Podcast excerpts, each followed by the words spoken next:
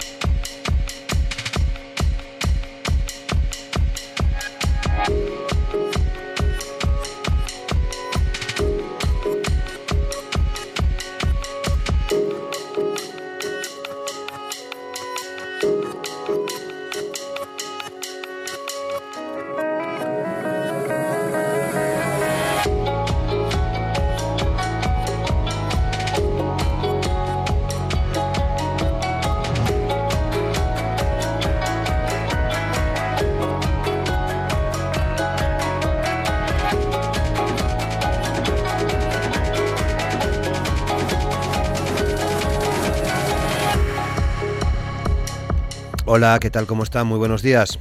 Bienvenidos, bienvenidas a Asturias al Día, el programa de tertulia, de conversación de intercambio de ideas y reflexiones que tenemos cada mañana en la radio pública, en RPA, entre las 9 y las 10. Eh, ya saben que hoy es eh, jueves y que por lo tanto toca tertulia eh, política. Les pongo en antecedentes. El Consejo de Ministros aprobaba el pasado martes el plan de contingencia energética, un compendio de 73 medidas y recomendaciones para asegurar la seguridad energética y reducir el consumo en las puertas del próximo invierno.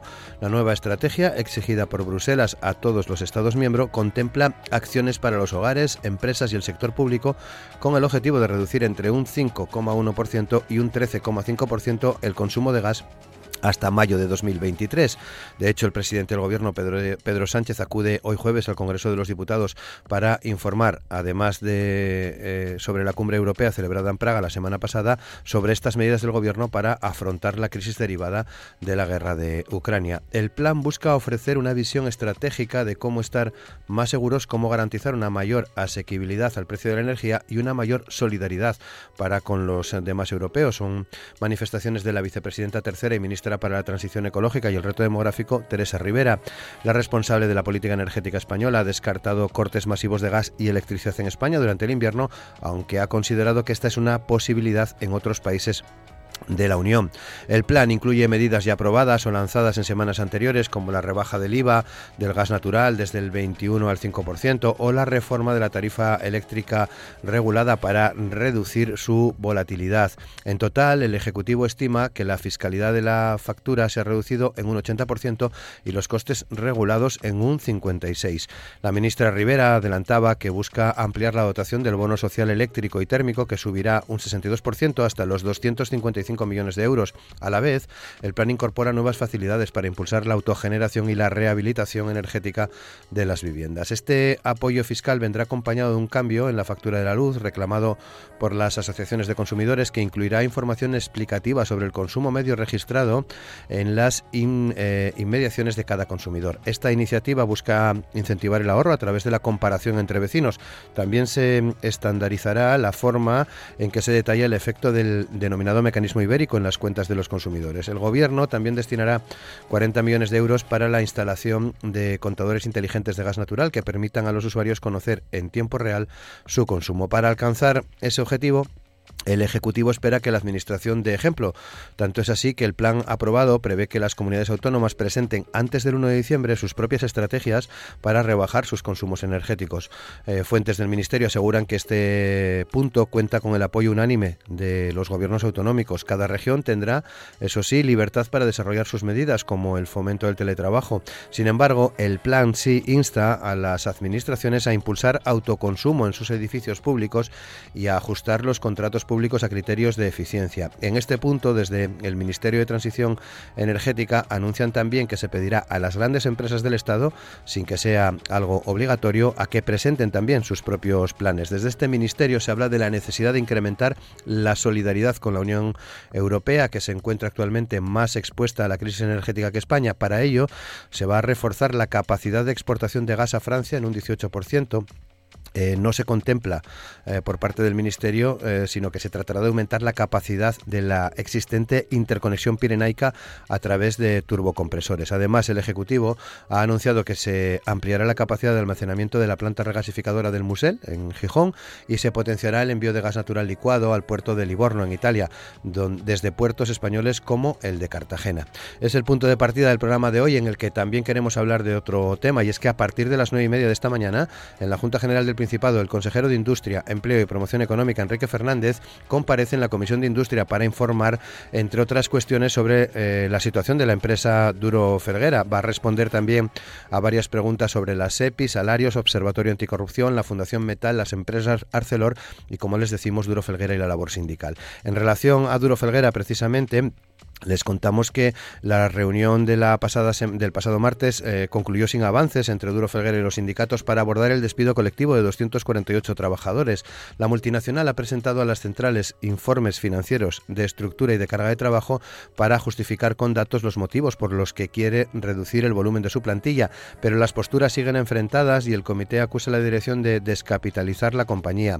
Las negociaciones siguen abiertas, están previstos dos encuentros para la semana que viene. Frente a ello, el presidente del comité de empresa, Carlos Barro, considera que el ERE supondrá la descapitalización del principal activo de la multinacional, el capital humano, en un momento en el que las previsiones de la propia multinacional apuntan a un aumento de la contratación. Barro admite que las cuentas de la empresa, que el año pasado, como saben, fue objeto de un rescate público temporal con la concesión de 120 millones del Fondo de Apoyo a la Solvencia de Empresas Estratégicas gestionado por la SEPI, más otros 6 millones de la Administración Autonómica, evidencia una situación financiera mala, puesto que la compañía carece de avales y necesita financiación y liquidez, eh, pero insiste en que la medida planteada por la dirección es desproporcionada. Son dos asuntos que hoy queremos tratar con el diputado del Partido Socialista René Suárez, con el diputado del Partido Popular eh, Pablo Álvarez Pire, con el diputado de Ciudadanos Luis Fanjul y con la secretaria de organización de Podemos Asturias Alba González. Asturias al día con Roberto Pato. Y con Amor Argüelles y Lara Ballina en los controles de sonido saludamos a nuestros invitados. Eh, René Suárez, ¿qué tal René? ¿Cómo estás? Buenos días. ¿Qué tal Roberto? Buenos días. Pablo Álvarez Pire, ¿qué tal Pablo? ¿Cómo estás? Buenos días. Muy buenos días, encantado de saludaros. Luis Fanjul, ¿qué tal Luis? ¿Cómo estás? Buenos días. Buenos días Roberto, encantado de estar de nuevo en la tertulia. Y Alba González, ¿qué tal Alba? ¿Cómo estás? Buenos días. Buenos días, Roberto. Un placer estar una semana más en la Radio Pública Asturiana. Bueno, pues muchas gracias a los cuatro por compartir este tiempo que tenemos hasta las 10 eh, con nosotros para al menos hablar de estos dos asuntos. El Consejo de Ministros aprobaba el martes esas 73 medidas y recomendaciones para asegurar la seguridad energética y reducir el consumo en las puertas del próximo invierno, que a tenor de las temperaturas que mm, se anuncian para los próximos días parece que se va a ir retrasando un poco más. Bueno, veremos a ver en cualquier caso, eh, el presidente Pedro Sánchez, entre otras cosas, hablará en el Congreso de, estas eh, medidas. Eh, René, una valoración general sobre las mismas, luego ya entramos más al detalle. Bueno, yo como primera reflexión hay que tener en cuenta, y yo creo que coincidimos, que vivimos un momento enormemente complicado, ¿no? En el marco de esa guerra que nos afecta de lleno y, con graves consecuencias económicas y, sociales. Y ante una situación así, tanto el gobierno de España como el de Asturias están tomando medidas con un doble objetivo, entiendo, el proteger por un lado a las personas, especialmente a las más vulnerables de esas consecuencias sociales y económicas, y también el adoptar medidas que fortalezcan la actividad económica y el empleo. Y en esa línea hemos visto esas medidas que, han tomado los gobiernos, la excepción ibérica, por ejemplo, ese modelo que ahora se intenta plantear y exportar a toda Europa y que hace que España tengamos ese precio del gas eh, muy inferior a la media europea también esas medidas que, conocíamos de las rebajas del IVA del gas natural y la electricidad, el incremento que comentabas del descuento del bono social del 25 a 60% y fruto de ello, lo comentabas también, ese dato que la factura eléctrica media de un consumidor es un 33% inferior a lo que sería sin estas medidas. Por ello, entendemos que ese es el camino que se ha venido tomando Estamos en una situación complicada y hay que tomar medidas y hay que seguir tomándolas con, con esos dos, dos objetivos. Por un lado, proteger a, la población, a las personas, especialmente a los más vulnerables, pero también con medidas que fortalezcan, como dije, esa actividad económica y el empleo. Pablo. Bueno, yo soy un poco menos optimista que es eh, René, porque bueno, falta todavía eh, por conocer la profundidad de las de las medidas, como el propio gobierno ha reconocido, pues está terminando de, perfilar eh, las medidas, pero bueno, yo creo que en todo caso, si se confirma por dónde va a ir este este este plan energético, bueno, pues podríamos decir que podría ser buena noticia si Sánchez finalmente vuelve a rectificar y optar por las recomendaciones a los consumidores, como parece, y no las eh, imposiciones y las multas.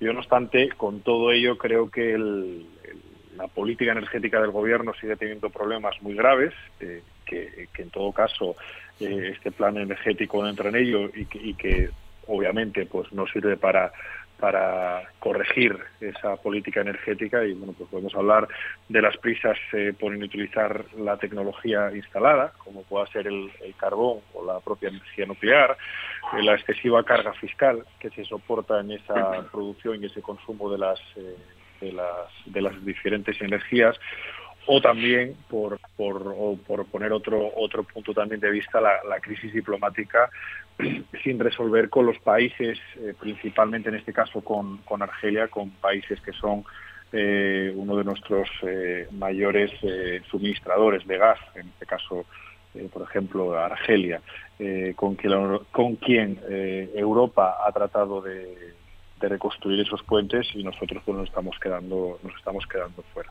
Yo creo que es importante hacer un, buen plan energético, creo que es importante que el gobierno lo, presente cuanto antes y lo perfile lo perfile cuanto antes y en todo caso, como ya ha anunciado la, Dirección Nacional de, mi partido, pues siempre eh, tendrá disposición al Partido Popular, Alberto Núñez Fijó, para sacar adelante un plan que sea positivo para, para los ciudadanos. Luis. Bueno, eh, lo que es cierto es que el hecho de que haya una guerra a las puertas de Europa es lo que está impulsando y acelerando todas estas medidas de eficiencia energética. Es triste, pero es así. Bienvenido sea si la lucha, si la dicha es buena. En cuanto al decreto aprobado por el gobierno, pues eh, da la impresión de que es un poco un decreto escoba, porque mezcla medidas de ahorro con medidas propiamente de eficiencia energética. ¿no?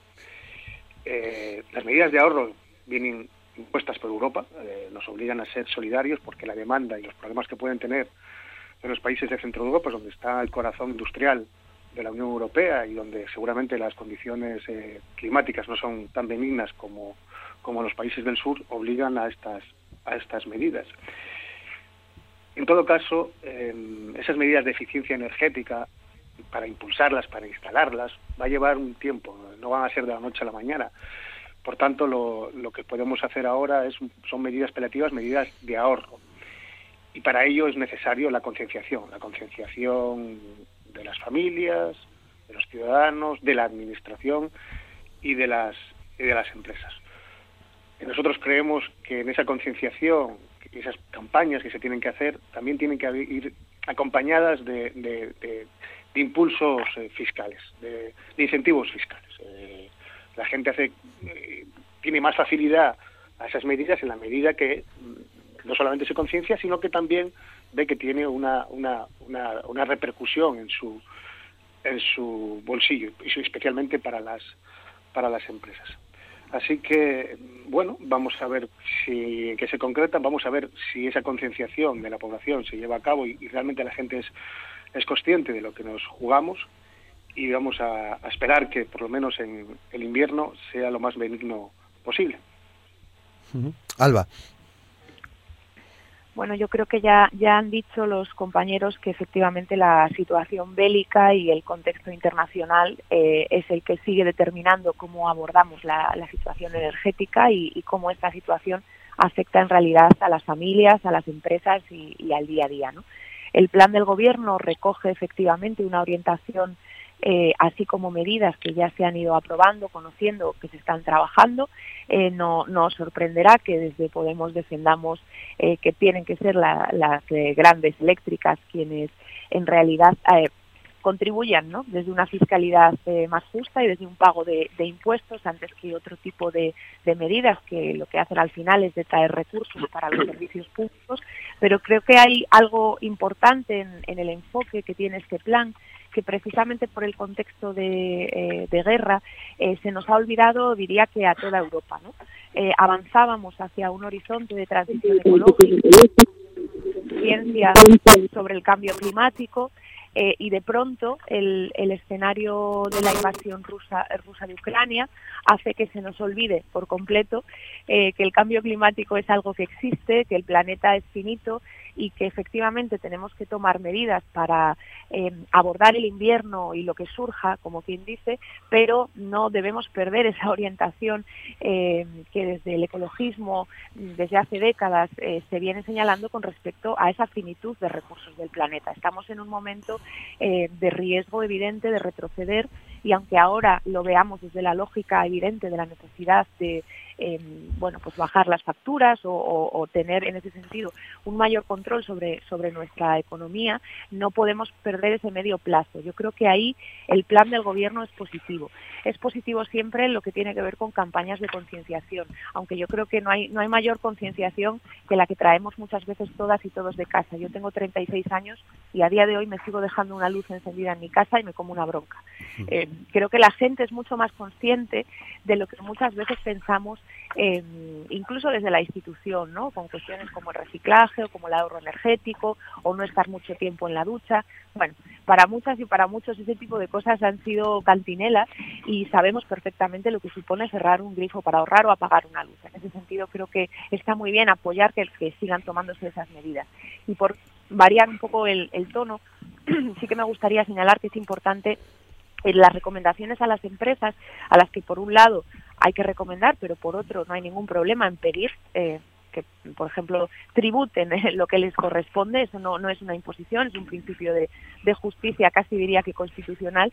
Eh, tenemos que tener, eh, creo que, cuidado también con algo que nos sucedió en el, en el confinamiento, que tiene que ver con el teletrabajo. Ya, ya sabemos que se puede teletrabajar de un día para otro, que un país se puede eh, liar la manta a la cabeza y, y descubrir cómo se teletrabaja después de años de retraso en comparación con nuestros contextos europeos, pero ahí tenemos que tener una alerta importante relacionada con la conciliación y los cuidados. Este gobierno la tiene. ¿eh? Desde, por ejemplo, el Ministerio de Igualdad trabajamos muy claramente ahí con, con el plan corresponsables en su momento, que sigue en vigor, pero que a la hora de tomar estas medidas, si antes hacía una prevención sobre eh, no tener retrocesos en un avance hacia la justicia climática, tampoco tener retrocesos en este camino para la igualdad de género. Ya sabemos que eh, teletrabajar es también un privilegio de quienes a lo mejor no tienen otras responsabilidades de cuidado y teletrabajar no es tener a los críos por casa mientras intentas hacer malabares en un Zoom. Entonces, eh, me parece que ahí tenemos que poner focos, tenemos que estar vigilantes.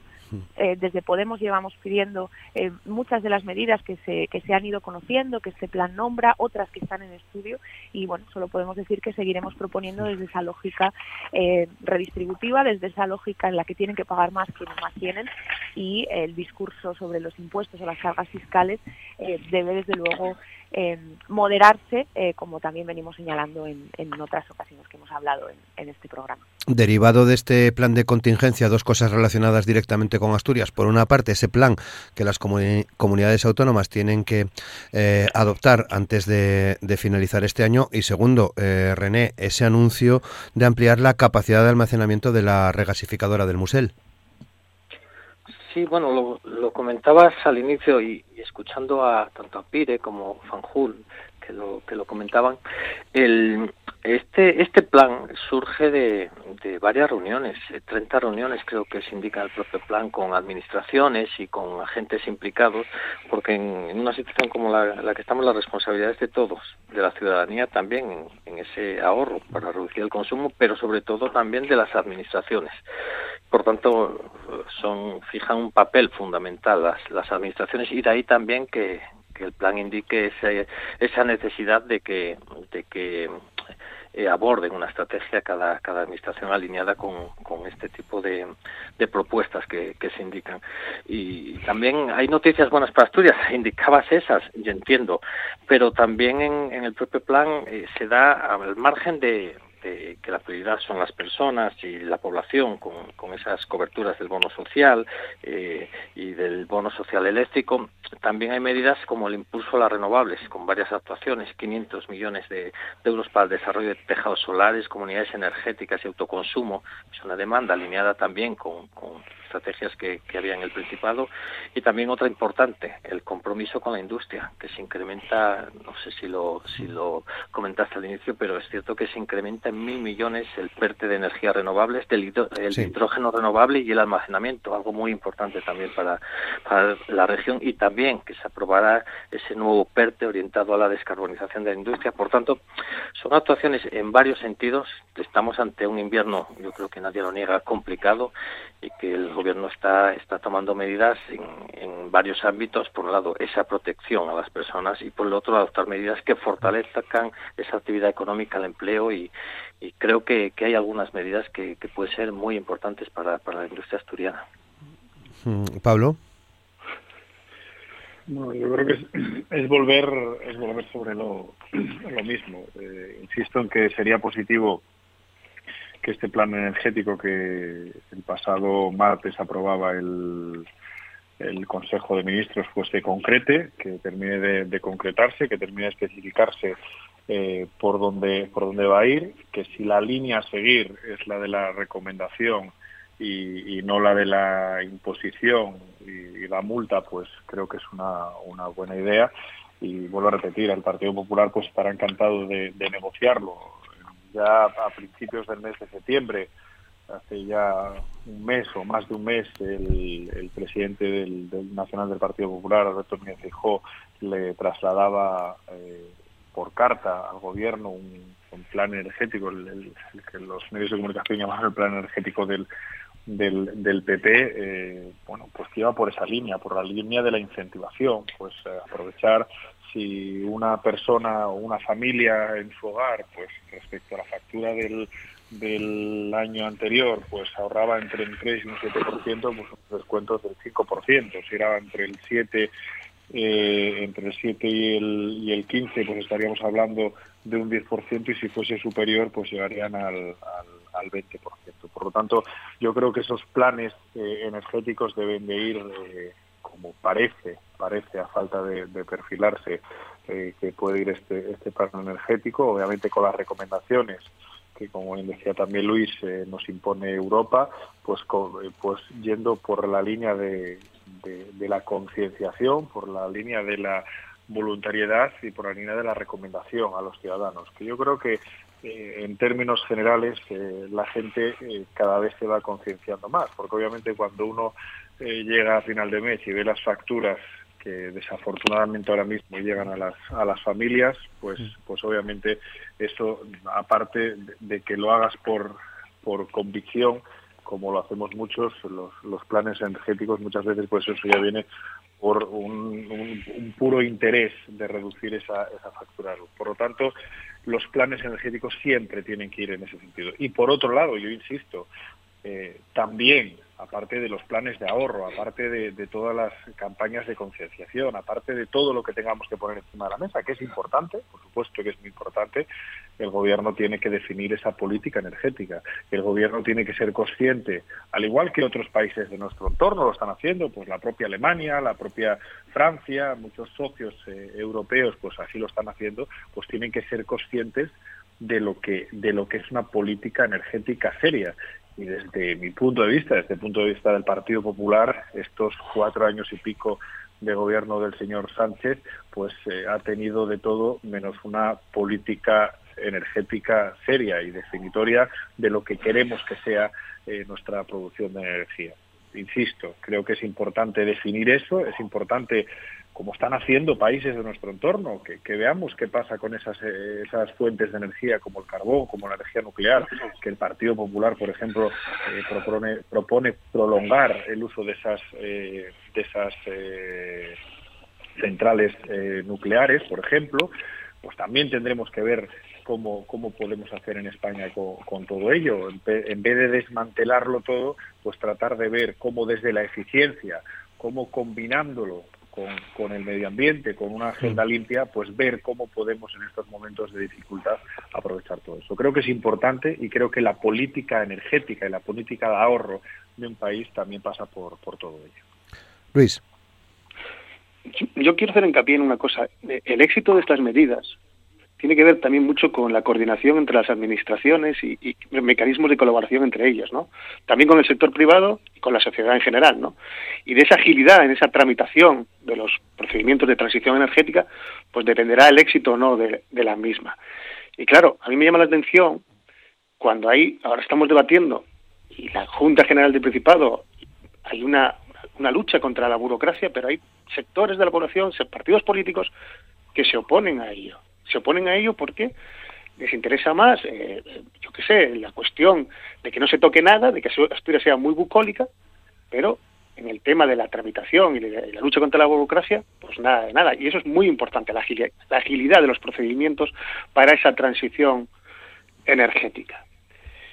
Y segunda cuestión, a mí me, llama la atención cuando se habla de las empresas y siempre se habla de grandes empresas, pero se olvida que el 97% del tejido industrial de España son pequeñas y medianas empresas. Y si a esas empresas se les está obligando o se les infiere para que hagan una transformación energética, se les tendrá que incentivar fiscalmente para que tengan esos incentivos para hacerlo.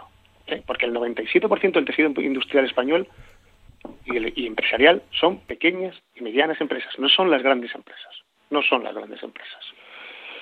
Por tanto, este tema hay que, hay que afrontarlo sin dogmatismos. Eh, habría que replantearse claramente si realmente en esa transición debemos prolongar la energía nuclear, debemos tener en cuenta que no podemos, eh, que las nuevas, las nuevas eh, hmm. normas energéticas, los nuevos, los nuevos fuentes de energía también tiene algún impacto. Nada es eh, inocuo. Los eólicos, el hidrógeno, la biomasa. Y lo que no podemos hacer es que siempre haya grupos que se opongan a todo, se opongan a todo. Ahora mismo estamos tramitando un proyecto de ley de tramitación de los procedimientos ambientales, ni siquiera es de evaluación ambiental. Y hay grupos que se oponen, bueno, ferozmente al mismo, cuando simplemente lo que se hace es que los trámites sean más ágiles y más sencillos, nada más porque yo creo que la gente, especialmente del medio rural, tiene todo el derecho a desarrollarse económicamente como los de las ciudades. Y lo que no podemos hacer es que ellos paguen, sean los, los paganos de toda la transición energética. Hmm. Alba. Bueno, creo que Luis está mezclando un poco en esta última intervención eh, conceptos, ¿no? Porque obviamente ni, ni las personas del medio rural eh, tienen que ser paganas de ninguna crisis, ni en ningún caso hemos dicho que efectivamente la mayor parte del tejido productivo de este país sean las pymes. De hecho, las medidas que, anunció la ministra Teresa Rivera el martes, eh, el cálculo que acompaña, la memoria que acompaña ese, ese anuncio, señala que la factura de las pymes se ha reducido eh, en un 23% con todas estas medidas. Creo que somos todos muy conscientes y que una pyme no es eh, endesa y tenemos que tenerlo muy claro y, y, pedir a cada persona, a cada empresa o a cada familia según su tamaño y según su volumen. Eh, creo que en las intervenciones eh, anteriores queda claro lo que yo quería situar hoy, que quizás no hablamos siempre desde ahí, pero es importante que lo tengamos en cuenta a la hora de plantear cómo abordamos esta crisis. Y efectivamente, y en Asturias esto lo sabemos muy bien, y lo dijo la vicepresidenta Yolanda Díaz cuando estuvo aquí el pasado 6 de octubre, necesitamos eh, que la industria asturiana esté fuerte, pero eso tiene que ser siempre compatible con medidas de, de transición. ¿no? Vuelve el debate sobre térmicas, sobre nucleares. Hay países que se están replanteando eh, dar marcha atrás en sus procesos de cierre. Bueno, habrá que preguntar qué está pasando en el rural francés que tiene problemas de sequía por el empleo de agua de esas centrales que, que, que, bueno que mantienen o que o que no piensan cerrar. Creo que es importante que sepamos eh, porque además tenemos experiencia, no, no podemos ir eh, ciegas y ciegos como si, como si esto fuera a seguir así eternamente, em, que cuando se toman medidas de este tipo eh, es eh, importante calcular los impactos no solo en el corto. En el corto, en general, a, la política tradicional le viene muy bien porque solo piensa en las siguientes elecciones, pero por lo menos hay que pensar en el medio. Por ejemplo, en Podemos hemos sido eh, muy críticas con la ley de calidad ambiental del Principado, haciéndonos eco también de la propuesta, vamos, de lo que reivindican las, las entidades ecologistas que ven que en esa supuesta agilización burocrática, que yo creo que eso es algo que a todo el mundo le suena muy bien, a cualquier persona que nos esté escuchando le suena bien hacer menos trámites, eh, no esté escondiendo eh, bueno, pues que los informes de impacto ambiental acaben siendo un tic, ¿no? Un, paso eh, ridículo que realmente ponga en riesgo este paraíso. No, no podemos hipotecar el futuro de, Asturias desde la perspectiva de los recursos naturales y de la vida de la gente, porque al final acabaremos eh, dando sentido a ese refrán tan viejo que dice pan para hoy y hambre para mañana. Claro que hay que reducir burocracia y que hay que agilizar, pero eso jamás puede ser en detrimento del rigor científico y de realmente hacer estudios que nos permitan saber si eh, según qué energías, según qué proyectos van a hacer un destrozo ambiental, patrimonial o social. Y tenemos sobre la mesa, ya no solo en el ámbito de las energías, eh, sino también en el de las obras faraónicas, algunos retos graves em, que bueno que pienso por ejemplo en el naranco no en la en la hipótesis o posibilidad de furar el naranco eh, con lo que ello supone también para el patrimonio prerrománico, para ganar unos minutos de nada en, en un necesario camino em, de, entrada, de salida de Ronda de Oviedo. me estoy yendo a otro lugar, pero para que la gente que nos entienda que estemos en contra de la burocracia. Lo que estamos en contra es dar una barra libre que elimine em, los controles. Por ejemplo, en Podemos tenemos muy claro que hay un lugar del que hay que eliminar la burocracia y los requisitos, que es el acceso a los derechos sociales que es el hecho de que las personas más vulnerables parece que todavía hoy les seguimos casi pidiendo un carne de pobres para darles eh, aquellos apoyos y acompañamientos que deberían ser fundamentales y que no deberían ser una cuestión de más vulnerabilidad o más estigmatización. Ahí eliminemos ahí la burocracia, que estoy segura de que en ese sentido ganaremos todos en, derechos y, y desde luego en dignidad. René. Sí, bueno, por, por centrarnos un poco, porque si abrimos el tema Ronda Norte, Ley de Calidad Ambiental, tendríamos para otro programa, yo creo. No, bueno, para, unos, para unos cuantos. Para unos cuantos, sí, sí. No, decía Pire que, que el éxito es de, eh, el éxito de estos programas es un poco pues esa concienciación y esa coordinación entre administraciones. Y comparto, comparto esa afirmación. Por eso creo que estamos en una situación complicada y que esto es responsabilidad de todos esa coordinación entre administraciones no puede ocurrir que en, un plan de, esta, este calado, pues al segundo, como ocurrió en otras medidas que se adoptaron, pues salgan alcaldes o presidentas de comunidad, pues básicamente tachando, tachando y siendo insumisos a, este tipo de, de medidas que, que no son medidas ni partidistas ni dejan de serlo, son medidas que son necesarias para el país, para los ciudadanos y, lo comentaba comentaba también Pire que, siempre se habla de Europa de como que otros países de Europa pues tienen planes energéticos y estrategias energéticas no, esto es, es llamativo cuando, cuando España tiene aprobado ese Plan Nacional de Energía y Clima, cuando España, la excepción ibérica que se consiguió a pesar de los viajes por Europa, de algunos políticos queriendo poner palos en las ruedas, es el modelo que ahora se plantea exportar a toda Europa. Lo está pidiendo Francia, cuando España incrementó un 233% las interconexiones, la exportación de energía. ¿Por qué es lo que pide ahora el resto de Europa? Hablan de eh, recuperar las centrales nucleares, porque el norte de Europa la está recuperando, las centrales térmicas. Hombre, es que el problema que tiene el norte de Europa con la interconexión con, con Rusia del gas no es el problema precisamente que tiene España. Y aparte se mezclan, se mezclan conceptos, lo debatimos aquí en la Junta. Las centrales nucleares no hacen que se rebaje el precio de la luz porque las centrales nucleares precisamente no se pueden ajustar a la demanda, no son las últimas energías que entran, no son las que marcan el precio del sistema. Por tanto, yo creo que se está mezclando todo y creo que es importante este tipo de planes donde por un lado se entre de lleno a proteger a los más vulnerables, se entre de lleno al ahorro energético, tenemos un invierno muy complicado y por otro lado, por supuesto, se adopten medidas que fortalezcan a la vez la actividad económica y el empleo. Y lo que tenemos que hacer es ser todos responsables, no solo los ciudadanos, por supuesto, pero sobre todo las administraciones en este tipo de actuaciones, en esas estrategias que tengan que realizar alineadas con, con este tipo de actuaciones, porque depende de todos, la verdad, y estamos en una situación complicada y creo que la línea que debemos de seguir pues es ese, esa concienciación y, ir en, línea de, este tipo de medidas. Pablo.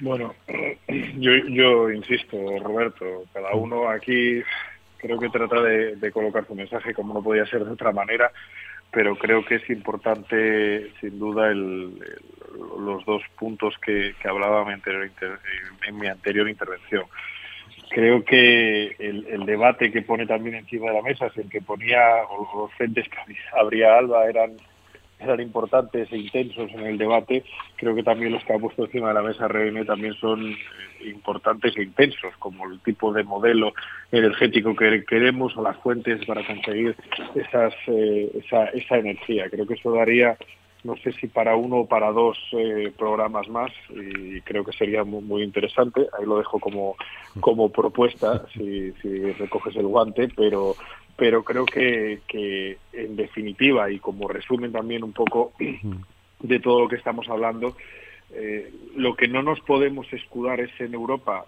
Cuando nos viene bien y no escudarnos en Europa cuando no nos viene tan bien, que es lo que parece que continuamente hace el gobierno de, España en, todo lo que tiene que referir, referirse a esta política que hay eh, post-COVID. Cuando una cosa va bien, pues ellos son los que han peleado en Europa, ellos son los que han marcado el camino a seguir en Europa y cuando parece que no nos interesa, es que ellos tienen otras cuestiones que nada tienen que ver con nosotros. Creo que hay que ser serios también en ese en ese análisis y creo que estoy convencido que el Partido Socialista y el gobierno de Pedro Sánchez en esto pues no es ni muchísimo menos eh, riguroso.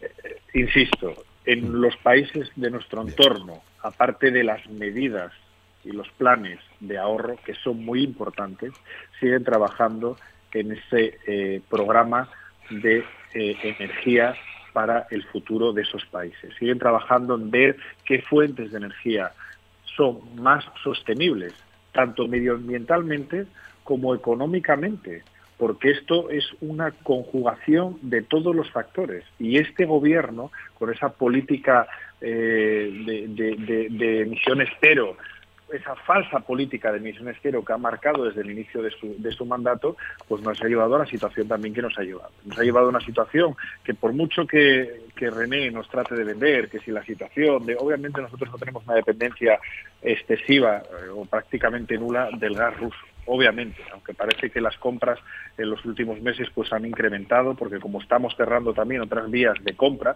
pues también eso, eso también repercute en nuestra dependencia. Pero bueno, por no seguir entrando en esos los debates, es importante que lo fijemos, como están haciendo otros países de Europa, y que veamos otras alternativas a lo que hasta ahora teníamos, porque obviamente la dependencia en conjunto de Europa de ese gas ruso, de ese suministro ruso de materias primas, pues se ha traducido obviamente en un problema en esta situación de guerra que vive eh, eh, una parte de Europa. Por lo tanto, es importante que definamos, que dejemos de marear la perdiz, que sigamos hablando, que sigamos poniendo propuestas sin definir. No es la solución, es que definamos cuál es nuestro modelo energético, de dónde queremos producir la energía. Pero claro, tiene que ser un modelo energético sostenible y no obviamente un modelo energético que vaya a funcionar en el año 2035, sino que sea capaz de solucionar los problemas de los ciudadanos en el año 2022, que es el invierno que tenemos que pasar, el invierno 2022-2023, que es donde serias, donde los ciudadanos van a pasar serias dificultades. Es ahora, no dentro de 15 años. Ahora es cuando tenemos que poner soluciones encima de la mesa. Eh, Luis. Bueno, eh, como reflexión final, esa transición energética lo que tiene que hacer es no coger a los usuarios como rehenes. No todo el mundo está en condiciones de comprarse un nuevo coche eléctrico, porque ahora se les impone que con 20 años del coche no puede circular o no puede aparcar. Es decir, las medidas tienen que tener sentido común y tener en cuenta la capacidad de los ciudadanos. Hemos avanzado mucho, hemos avanzado mucho en ir implantando energías renovables, pero todavía nos queda nos queda un largo trecho por delante. Esto es un impulso, pero hay que hacerlo no de forma apresurada, con medidas impositivas, con medidas dogmáticas, sino que hacerse, como dije anteriormente, esa concienciación de los ciudadanos, facilitarles esa transición con medidas fiscales y desgravaciones, y sobre todo lo que decía yo, esa coordinación entre las administraciones y con el sector privado. Yo creo que eh, es mucho mejor convencer que imponer. Por tanto, mm, no va a ser inmediato. Ahora lo que tenemos entre manos son más que nada medidas de ahorro y a ver si en el medio y largo plazo, acompasadas con la situación económica, podemos ir haciendo esa transición energética para que la dependencia de, de, recursos fósiles sea menor Y, ahí es lo que tenemos que hacer, pero sobre todo sin dogmatismos, sin líneas rojas. Alba, ya, para terminar también, para pasar a otro asunto, 941. ¿sí? Nada, sí muy brevemente, eh, llevamos hablando décadas de, los objetivos a, medio y largo plazo. Yo entiendo que efectivamente las medidas tienen que dar respuesta al invierno de 2022, pero no puede ser, Pablo, que cuando lleguemos a 2035 eh, Asturias sea el, paisaje de Mad Max, ¿no? o de una película eh, futurista y, y, de casi aniquilamiento de, lo humano y de los vínculos.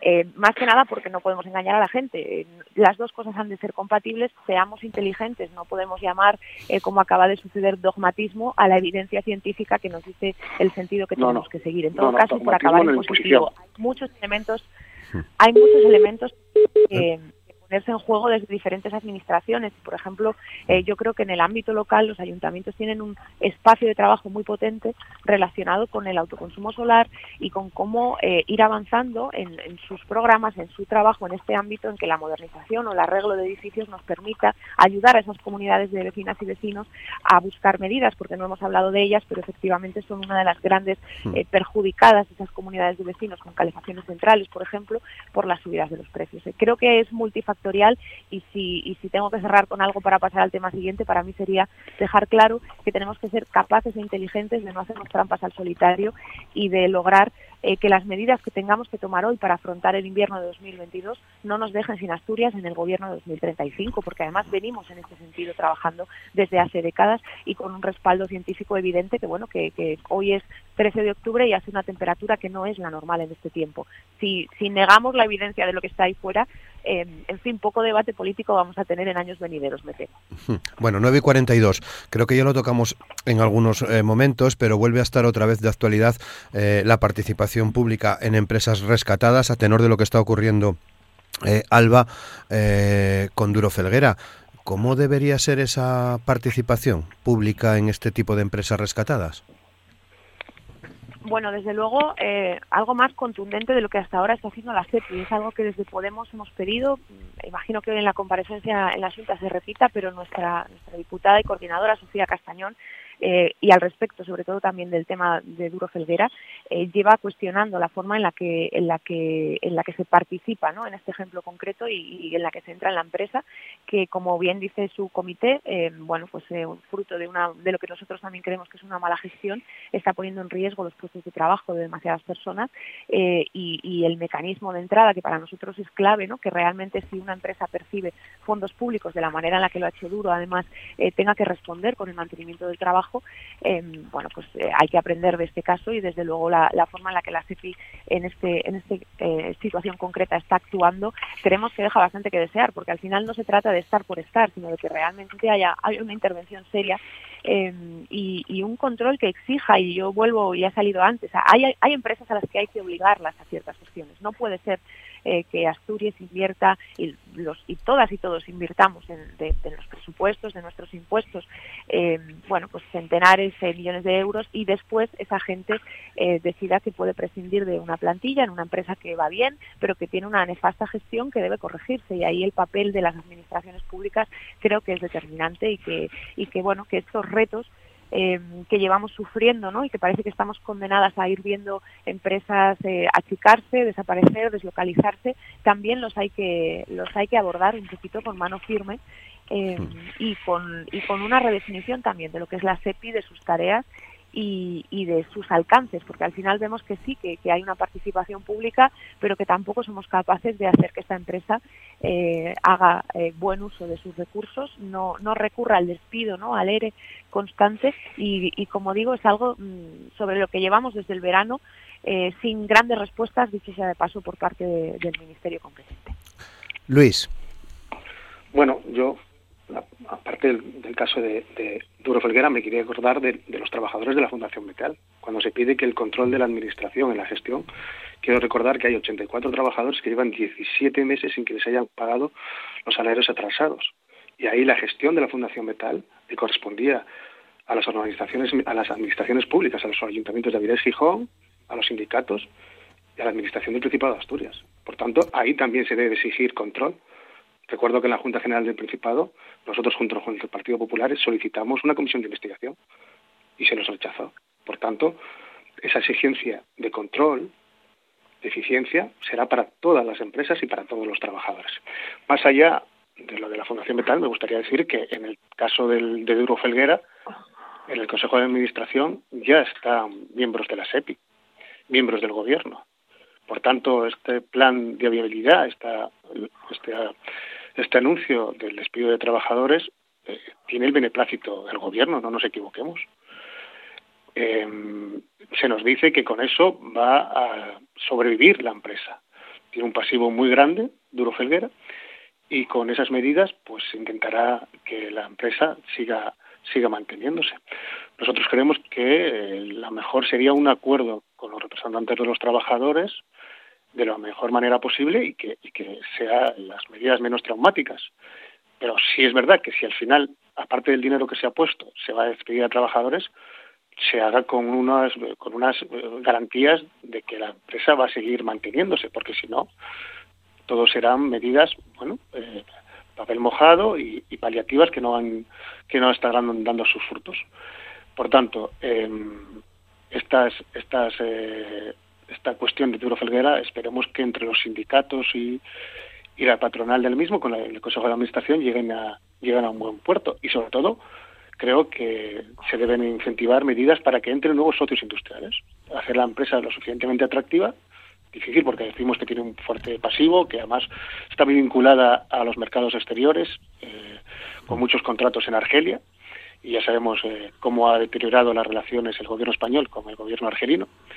Pero bueno, a ver si hay suerte y se puede llegar a un, a un entendimiento. Eh, Pablo. Bueno, yo en este punto creo que es, es importante tener claro que cuando con dinero público se, se interviene una empresa con la situación que hemos vivido, principalmente derivada de la, de la crisis de la COVID-19, que creímos que con ese fondo de la, de la SEPI pues se, se rescataba y se ayudaba a, varias empresas, creo que es importante, fundamental, eh, ante todo el, el, control que se haga sobre ese sobre ese dinero público. Y obviamente cuando vemos una empresa que ha recibido la cantidad de dinero que ha recibido, por ejemplo, Duro Felguera, y vemos que unos meses más tarde pues lo que plantea es un, un ERE que afecta a tantos trabajadores, pues sin duda creo que eso es el, paradigma de lo que no debe ser y el paradigma de lo que es la ineficiencia en, los rescates por parte del, de la administración pública al, sector privado. Creo que, que eso refleja muy bien lo que no se debe hacer. Creo que es importante ese control, creo que es muy importante el seguimiento. Y cuando hablo de control, ya no solo que llenemos los consejos de administración de ex que tampoco creo que tenga que ser eso. Creo que tiene que ser un control mucho más riguroso porque, como bien decía Luis, si nos ceñimos a lo que nos ceñimos, el gobierno participa también en, en este porque el gobierno ya tiene una representación en esos consejos de administración y el consejo de administración, obviamente, digo yo, que sabrá y se habrá comentado esta situación y por lo tanto pues el gobierno habrá la, le ha dado visto bueno o le ha dado el visto bueno a, todo lo que está pasando en Eurofidera. Creo que es importante que se incremente ese, control. Creo que es importante que esos controles, eh, perdón, esas intervenciones puntuales, esos rescates puntuales eh, por parte de, la, de la administración pública, pues que deriven, como también decía Luis, en que la empresa lo antes posible eh, vuelva a ser atractiva a los, a los inversores y que lo antes posible pues esa intervención pública o ese rescate público pues dure lo menos posible para que esos inversores privados vuelvan a, a, estar en ese, en ese conglomerado de, empresas. Creo que eso es importante tenerlo siempre en cuenta, partiendo de que los recursos que están, eh, se han puesto al servicio del rescate de esas, de esas eh, compañías, pues que pues que esté lo antes posible eh, nuevamente en, los bolsillos de la administración pública y obviamente, para finalizar, con ese control por parte de la administración pública. René. Bueno, yo creo que hay que separar dos temas en, este asunto. Por un lado, el, papel de la CEPI y el gobierno y por otro, la situación de, Duro. Mira, el, Fondo de Apoyo a la Solvencia eh, Económica y de Empresas Estratégicas, eh, yo creo que ha sido útil y bueno. y, lo dicen lo dicen los datos también 30 operaciones que hizo el, el fondo de apoyo la SEPI por 3.255 millones para empresas de más de 62.000 personas trabajando. Estamos hablando de una situación complicada del impacto que habían sufrido las empresas por la COVID. Estamos hablando de unas ayudas que recordemos también es apoyo financiero temporal temporal, porque a veces se escuchan cosas, en esta Junta lo hemos escuchado, que era fondo perdido. No es cierto. Por tanto, el rescate a empresas de la SEPI, entiendo que ha sido un mecanismo útil. Estamos hablando de que la intervención de la SEPI en duro fueron 120 millones de euros, con la participación adicional del Gobierno de Asturias de 6 millones, en unas circunstancias económicas, todos, creo que todos los que estamos aquí los grupos parlamentarios nos reunimos de aquella con, responsables, eh, tanto sindicales como de la empresa Duro. La situación era complicada y el Consejo de Gobierno aprobó esa operación de, ayuda a SEPI y creo que ha sido clave y relevante para asegurar esa viabilidad en un momento en el que estaba muy complicado el futuro de, Duro. Ahora bien, en una situación como, como la actual, lo que, lo que entendemos es que hay una negociación abierta entre sindicatos y empresa. No nos gustan eh, decisiones que suponen pérdida de empleo, como es lógico, y entendemos que, es necesario pues que fruto de esa negociación se llegue a un acuerdo que asegure esa viabilidad de la empresa y especialmente teniendo en cuenta los intereses de, los trabajadores. Bueno, 9 y 53, ya muy breve, una, una segunda intervención, Alba. Bueno, justo mientras estábamos hablando no, no por desviar el, el tema, eh, el gobierno ha anunciado, el presidente está compareciendo, ha anunciado la, la bueno, una nueva inversión, ¿no? nuevas ayudas energéticas, perdonad que no, que no me salía la palabra, para, para familias vulnerables y, algunos de los asuntos que hablábamos antes relacionados con, por ejemplo, el gas en las comunidades de vecinas y vecinos. Nos ha pisado eh, un poco el tema de la tertulia intensa hoy. Eh, como decía al principio, eh, desde Podemos, no, no, yo no puedo aceptar escuchar que el gobierno es responsable de los despidos. Bueno, el gobierno es un gobierno de coalición y yo tengo muy claro eh, que nuestra diputada por Asturias y que, y que Podemos lleva reivindicando que el papel de la SEPI en duro eh, sea otro y además sea útil y, tenemos otra concepción de cómo, cómo deben eh, gestionarse este tipo de, intervenciones en las empresas que sí, idealmente deberían ser temporales, pero eso no quita para pedir responsabilidad cuando hay una inversión y un respaldo público de capital del calibre que ha habido en en, distintas empresas asturianas. Ahí creo que hay uno de los grandes fallos eh, en la percepción de recursos que, por ejemplo, no puede y no debe repetirse eh, y creo que bueno que el, mecanismo será diferente eh, con estos fondos de recuperación europeos que, estamos percibiendo y que bueno que van a ayudarnos a afrontar la parte de la crisis de, la pandemia, no la cuestión bélica posterior. Me imagino que también nos ayude a salir reforzados, pero que no es lo mismo. Me refiero que cuando hay este movimiento de, de recursos que vienen un poco del esfuerzo colectivo y eso también,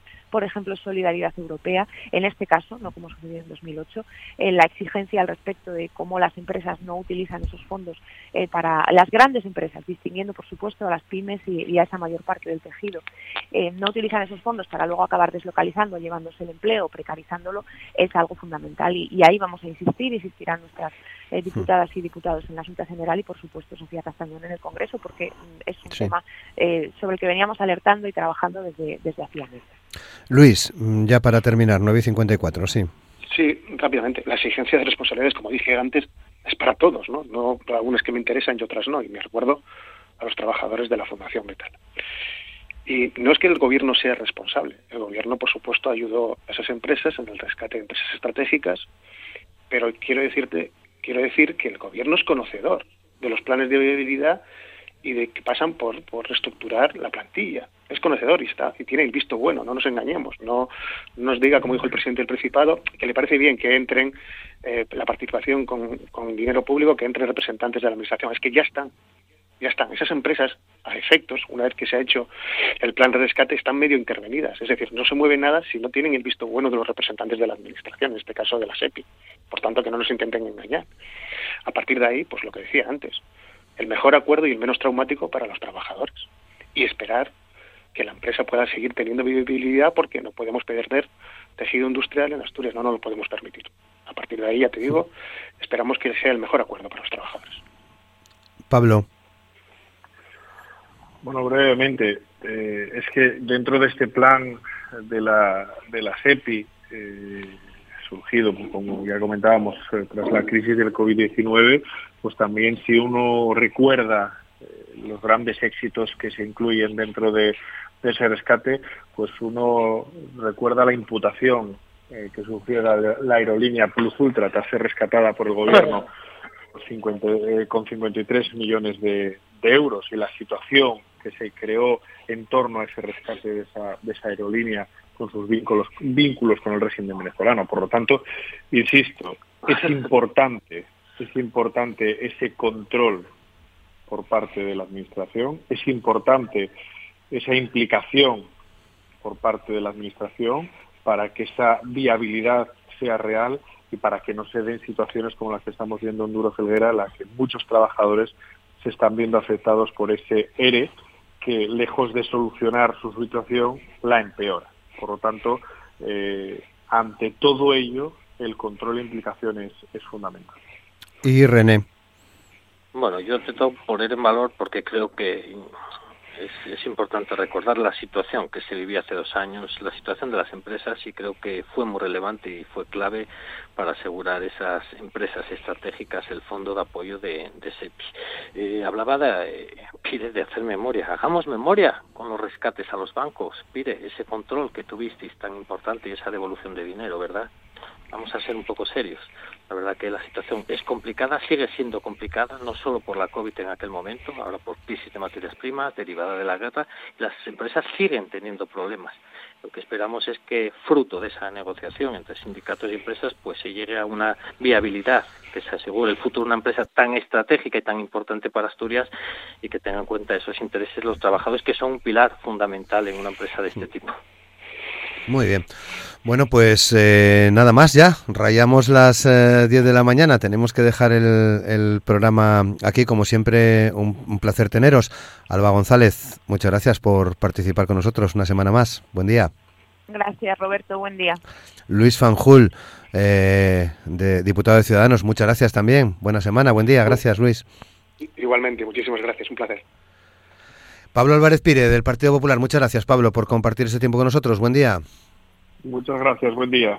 Y René Suárez, diputado del Partido Socialista. Muchas gracias, René, también por estar con nosotros en este jueves. Buen día. Muchas gracias, encantado, buen día. Y a todos ustedes eh, ya saben que mañana es viernes y que retomamos mañana eh, el programa que hacemos eh, habitualmente, semanalmente, desde la Junta General del Principado, con representación de los grupos parlamentarios en, en, la Cámara. Hablaremos pues de presupuestos, hablaremos de las previsiones que se manejan para el próximo año con los presupuestos de, del Estado, de la ejecución presupuestaria en este 2022. O sea que mañana tendremos contenido interesante también en Asturias al Día, como saben, desde la Junta General del Principado. Así que ya les deseamos un feliz jueves y les esperamos mañana. Gracias, buen día.